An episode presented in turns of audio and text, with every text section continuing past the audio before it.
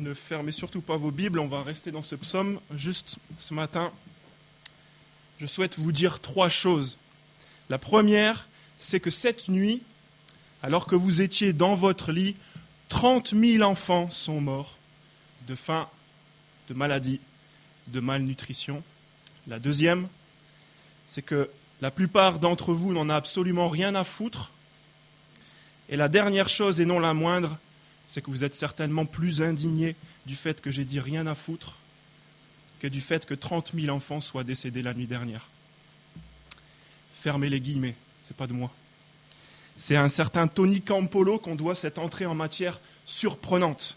Il l'a utilisé pour montrer à son auditoire chrétien que son attention était dirigée vers les choses les moins importantes.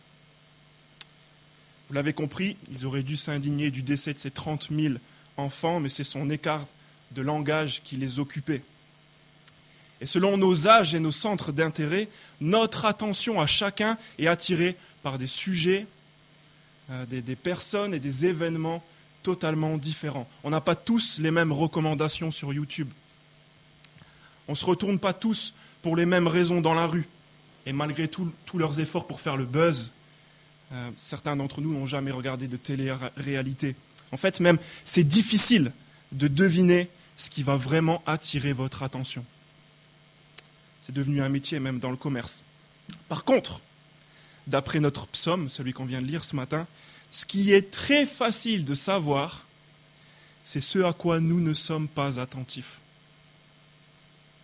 Dans ce psaume, vous l'avez vu, on va le revoir, on voit Dieu qui demande toute l'attention d'Israël, son peuple. Regardez au verset 9.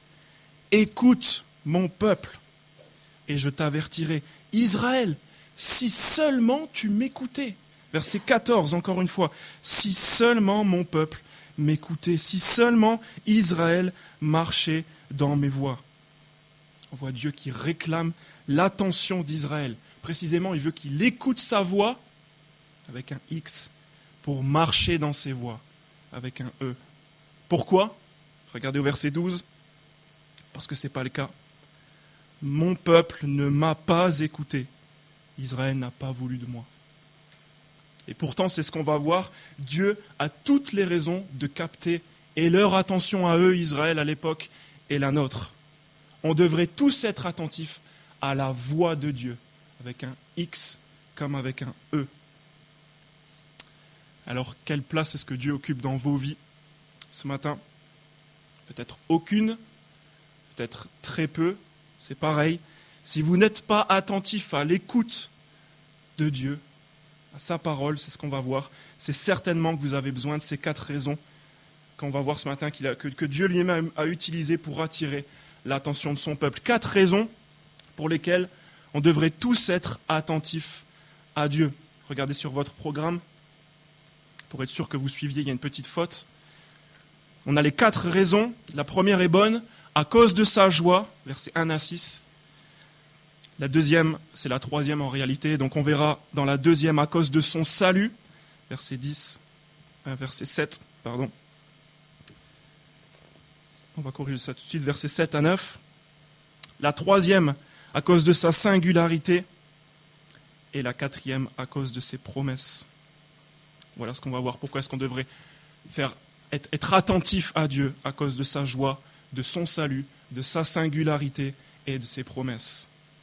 On commence avec les six premiers versets où Dieu veut qu'on soit attentif à lui, à sa parole, qu'on écoute sa voix, qu'on marche dans ses voies. D'abord, première raison, parce que son projet, c'est notre joie, notre bonheur. Et la joie dans ce psaume, c'est vraiment bizarre, c'est un ordre. D'abord un ordre cultuel, et ensuite on va le voir un ordre divin. On va commencer par voir d'abord que Asaph, le leader musical, commande au peuple, dans les trois premiers versets, de se réjouir. Regardez avec moi. Au chef de chœur, sur la guitite d'Asaph, chantez avec allégresse vers Dieu notre force, poussez des cris de joie vers le Dieu de Jacob. Entonnez un chant, faites résonner le tambourin, la harpe mélodieuse et le luth. Asaph ordonne, il appelle le peuple à se réjouir en chantant en exprimant sa joie par des cris, avec des instruments. On va voir dans la, raison de ça dans les versets 7 à 9, mais c'est ce poète Asaph, ce leader, qui se permet ça. Pourquoi est-ce qu'il se permet ça? Regardez les trois versets qui suivent, et ça va peut-être vous surprendre. C'est que c'est Dieu lui-même qui a commandé, qui a ordonné ces réjouissances bruyantes. Et je ne sais pas quelle image vous avez de Dieu, vous aviez peut-être de Dieu avant de rentrer d'ici, mais regardez bien quelle facette de sa personne nous est dévoilée à partir du verset 4. Sonnez de la trompette au début du mois à la pleine lune pour le jour de notre fête. En effet, c'est une prescription pour Israël, une règle pour le Dieu de Jacob. Il en a fait une instruction pour Joseph quand il s'est attaqué à l'Égypte. Verset 4, là, il, y a est question d'une époque bien précise, d'un moment de l'année où Dieu lui-même, on voit dans les versets qui suivent, va commander à Israël, à Jacob, à Joseph, tout ça c'est des synonymes, il a commandé de se réjouir. Il a prévu un moment pour faire la fête au début du mois. La lune, le jour, verset 5, Dieu l'a prescrit, il a établi une règle. Verset 6, c'est une instruction. Comment est-ce qu'on peut faire pour plus insister que ça? En gros, qu'est-ce qu'on apprend dans ces six versets? C'est que Dieu en personne a prévu des moments précis et des offices comme celui d'Azaph pour pousser son peuple le plus possible à se réjouir. Disons-le autrement, et pardonnez-moi la familiarité encore une fois, mais Dieu, c'est celui qui vient taper à la porte de ta résidence universitaire le soir pour sortir faire la fête. Et pire que ça, il ne te laisse pas le choix. Il te prend par la main, et il t'emmène dehors. C'est pour ça que c'est bizarre d'entendre des gens autour de nous dire le christianisme, l'évangile, Jésus, tout ça. C'est pas mon délire, moi j'ai envie de m'amuser, je veux profiter de la vie. Vous allez voir au verset 16, c'est vraiment bizarre d'entendre ça parce que c'est Dieu lui-même qui est l'auteur de la joie qui nous pousse à nous réjouir. C'est son projet, la joie et le bonheur. Première raison donc pourquoi Dieu mérite notre attention, qu'on l'écoute et qu'on le suive, et on a du bol parce que c'est un avantage pour nous, parce que son désir, c'est qu'on partage sa joie, une joie durable. Écouter sa voix, marcher dans ses voies, c'est se réjouir à coup sûr. Alors vous allez me dire, de quelle joie est-ce qu'on est en train de parler? Pourquoi est-ce qu'on on devrait être excité à crier, à utiliser des, des instruments? Quel événement est-ce qu'on fête exactement? C'est facile, on continue de lire Réponse de Dieu dans les trois prochains versets, 7 à 9. Regardez ce que Dieu a fait pour qu'on soit dans la joie. Je lis à partir du verset 7. J'ai déchargé son épaule du fardeau, et ses mains ont lâché la corbeille. Tu as crié dans la détresse, et je t'ai délivré. Je t'ai répondu au cœur de l'orage. On devrait se réjouir comme deuxième raison à cause du salut de Dieu. Deuxième raison, et c'est même la raison déterminante pourquoi Dieu mérite toute notre attention, même Dieu ne mendie pas notre attention, il mérite notre attention et notre écoute parce qu'il est le sauveur en fait. Verset 8, il délivre. Et c'est ça qui engendre la joie des versets 1 à 6 et même qui rend possible les versets suivants. De quel sauvetage, de quel salut est-ce qu'on est en train de parler ici? De quoi est-ce que Dieu nous délivre exactement Regardez au verset 7. Ce qui est sous-entendu, c'est que Dieu a secouru des esclaves en Égypte. C'est la signification des symboles, des allusions là, au fardeau et à la corbeille, verset 7. Si on continue de lire, on voit qu'il a mis fin à leur souffrance, il a entendu leurs cris, il a répondu, verset 8. Il est leur sauveur. Et c'est même cet événement fondateur bien précis que Dieu a demandé de célébrer dans les versets 4 à 6. Cette fête, elle est faite pour ça. Israël doit faire la fête, se réjouir chaque année en souvenir de ce qui s'est passé en Égypte. C'est écrit même dans la loi de Moïse, c'est un ordre lévitique 23. Il y a un moment prévu, le septième mois, premier jour du mois, un jour férié, dixième jour du mois, le jour des expiations avec des sacrifices, quinzième jour du mois, les cabanes pendant sept jours. Les Israélites dormaient dans des tentes pour se souvenir qui sont sortis d'Égypte et qui ont été pendant un moment euh, sans domicile fixe.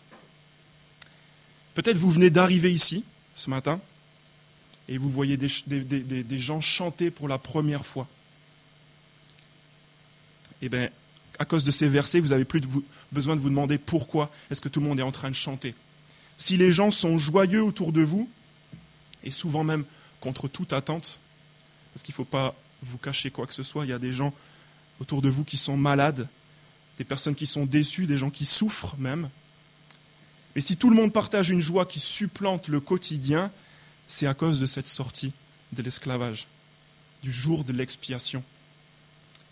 Les auteurs du Nouveau Testament font souvent le parallèle entre cette libération dont Asaph parle, la libération d'Égypte, et une autre libération. Ils considèrent ce premier exode comme une ombre d'une libération plus grande et plus étendue encore. En montrant qu'il pouvait libérer les esclaves d'Égypte, Dieu préparait tous les hommes à avoir confiance en lui pour être libérés d'autres choses. Regardez avec moi page 773. On va dans le Nouveau Testament où justement on parle de cette autre libération. Page 773 dans l'Épître aux Colossiens.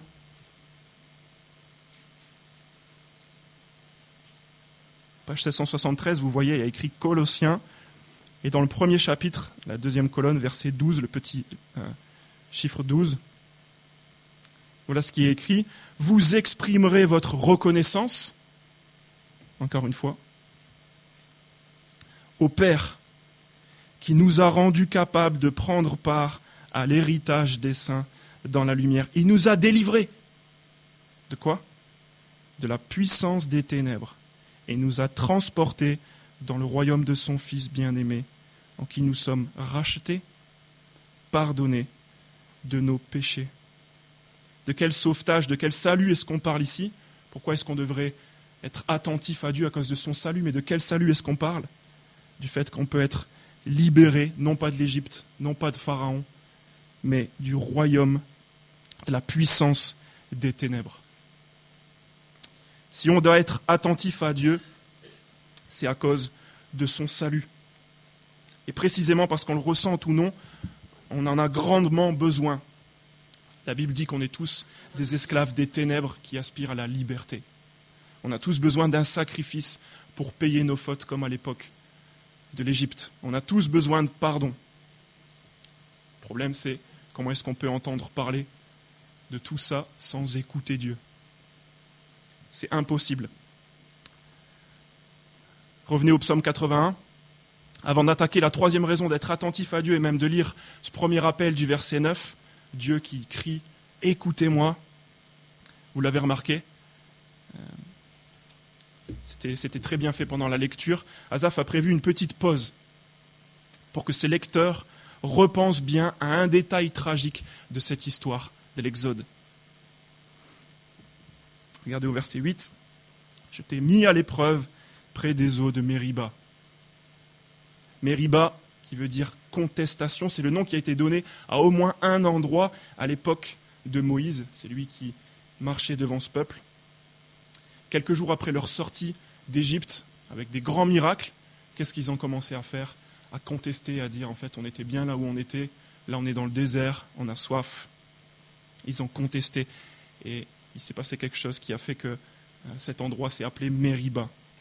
Et Azaf fait une légère allusion à cet épisode. Et ensuite, il y a une pause qui devient gênante. Ça sera développé plus tard. Juste avant ça, verset 9, Dieu qui lance cet appel sérieux à écouter sa parole, premier, écouter sa voix. Écoute mon peuple et je t'avertirai, Israël, si seulement tu m'écoutais. En fait, nous les chrétiens, à cause de cet appel, on devrait être les champions de l'écoute de Dieu.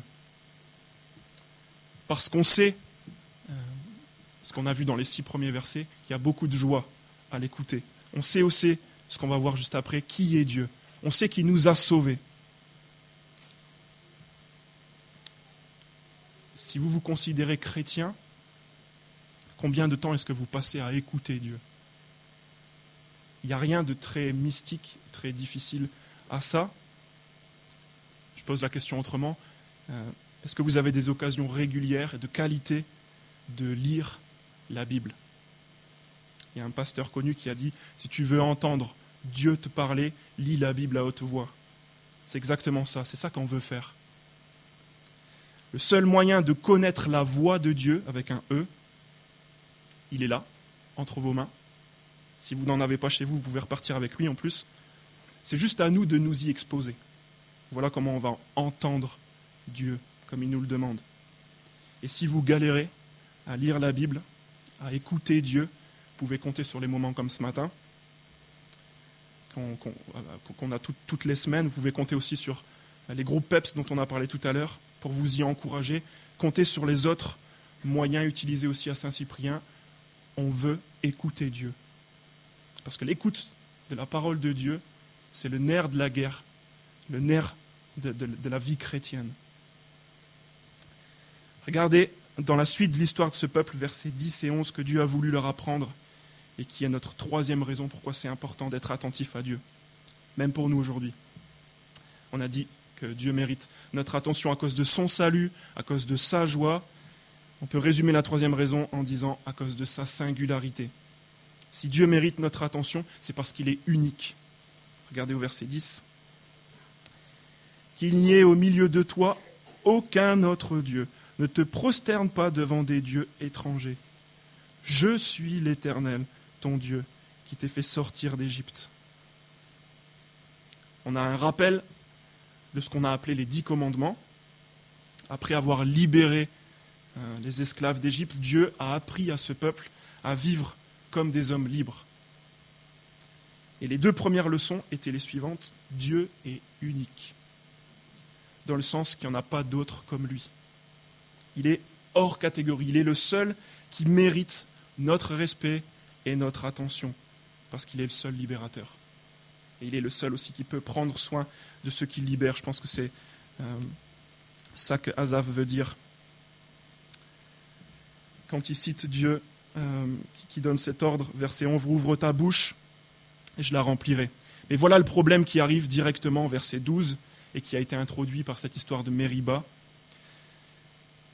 Si Dieu attire notre attention, qui donne ses raisons de l'écouter et de le suivre, c'est que naturellement, personne ne veut ça.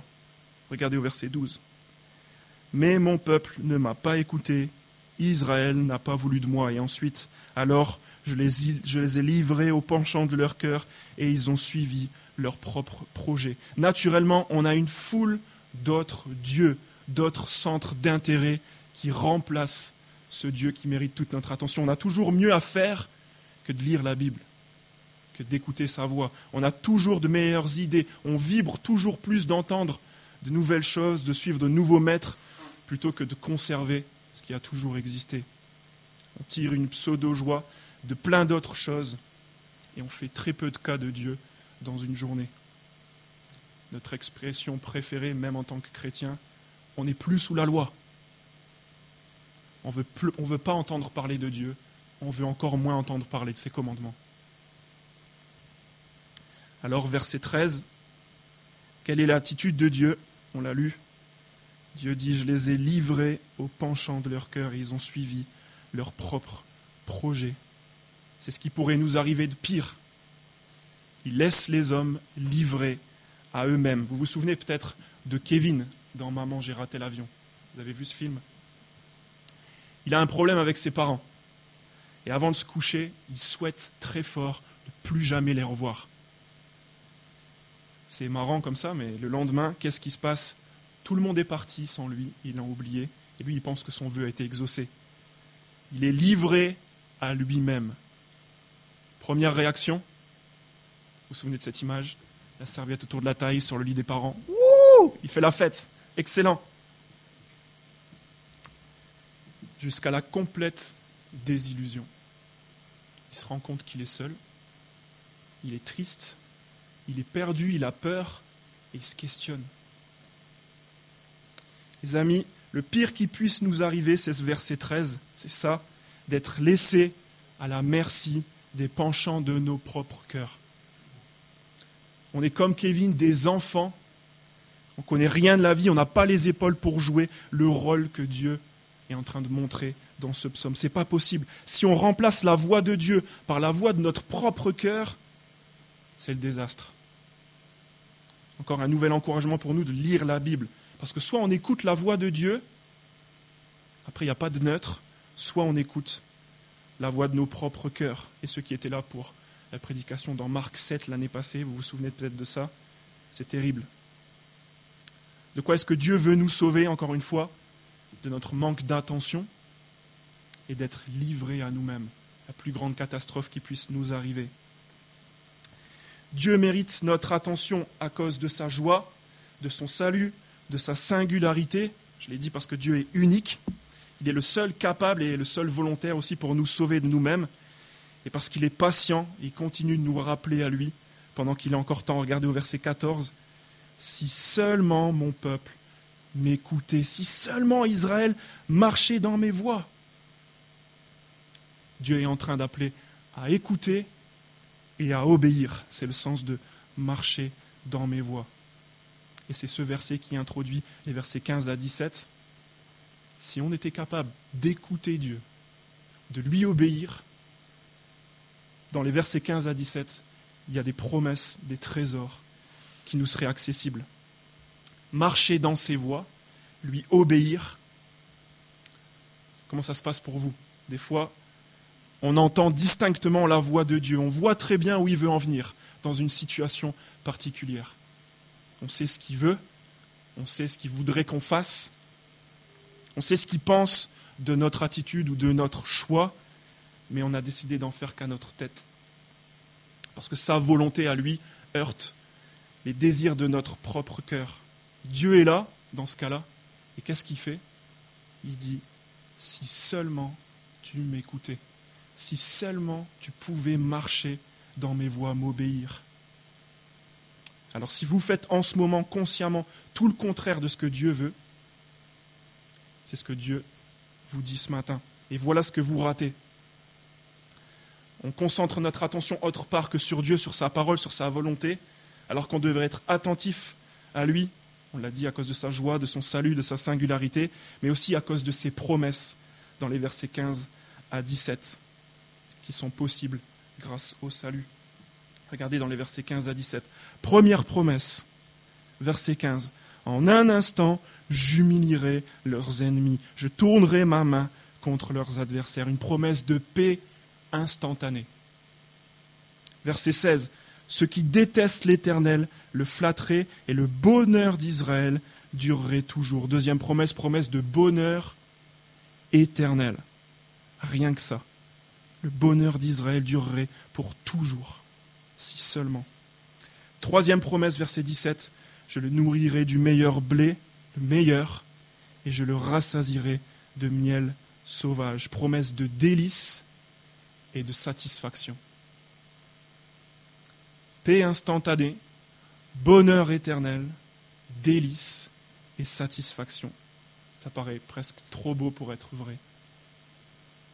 Pourquoi? Parce que c'est ce qu'on poursuit tous, en fait, mais dans la mauvaise direction. On peut chercher la paix, le bonheur, la satisfaction dans une relation amoureuse, par exemple, tout en sachant qu'elle sort du cadre que Dieu a donné pour nous bénir.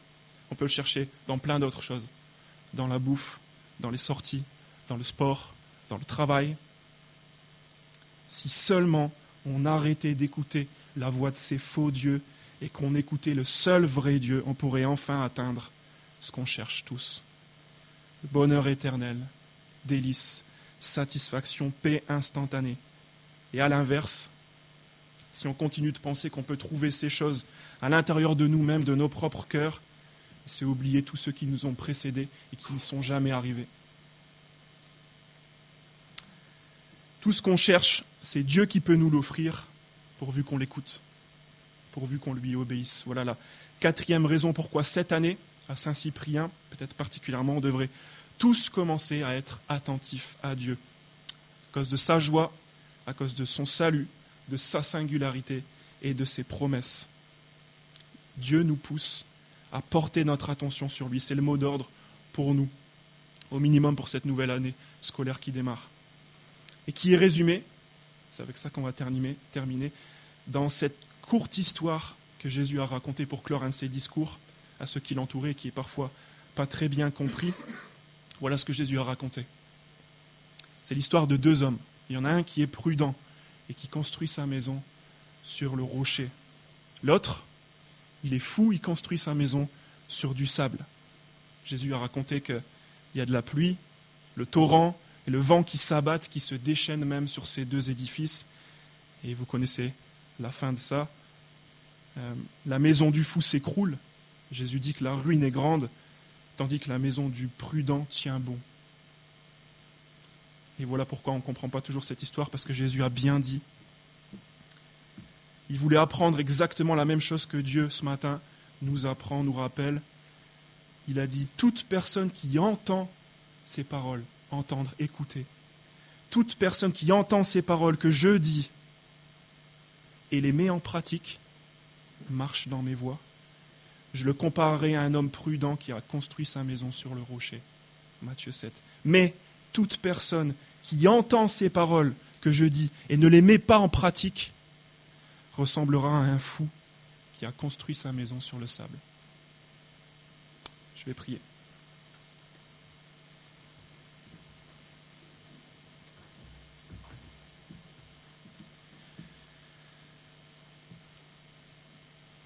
Notre Père, si seulement tu pouvais nous donner la capacité euh, d'être cet homme prudent, de pouvoir t'écouter attentivement et de marcher dans tes voies. On te demande de voir notre Père, notre cœur, comment il est, euh, combien c'est naturel pour moi, de pas, pour nous tous même, de ne pas avoir envie de, t'écouter, de ne pas avoir envie de faire ce que toi tu, tu veux pour nous, pour notre bien. Seigneur, on est prisonniers de nous-mêmes. On a vraiment besoin que tu viennes tous nous sauver. On a besoin que tu nous apprennes à être des disciples, ceux qui écoutent, qui mettent en pratique. Seigneur, on veut prier en Église qu'on puisse connaître ta volonté cette année pour y marcher, et on veut aussi te supplier de montrer à tous ceux qui sont encore esclaves des ténèbres comment tu peux et tu veux les délivrer. Seigneur, fais de nous une Église dont chaque membre t'écoute et marche dans tes voies pour la gloire de ton nom, et on l'a vu aussi pour notre plus grande joie. Amen.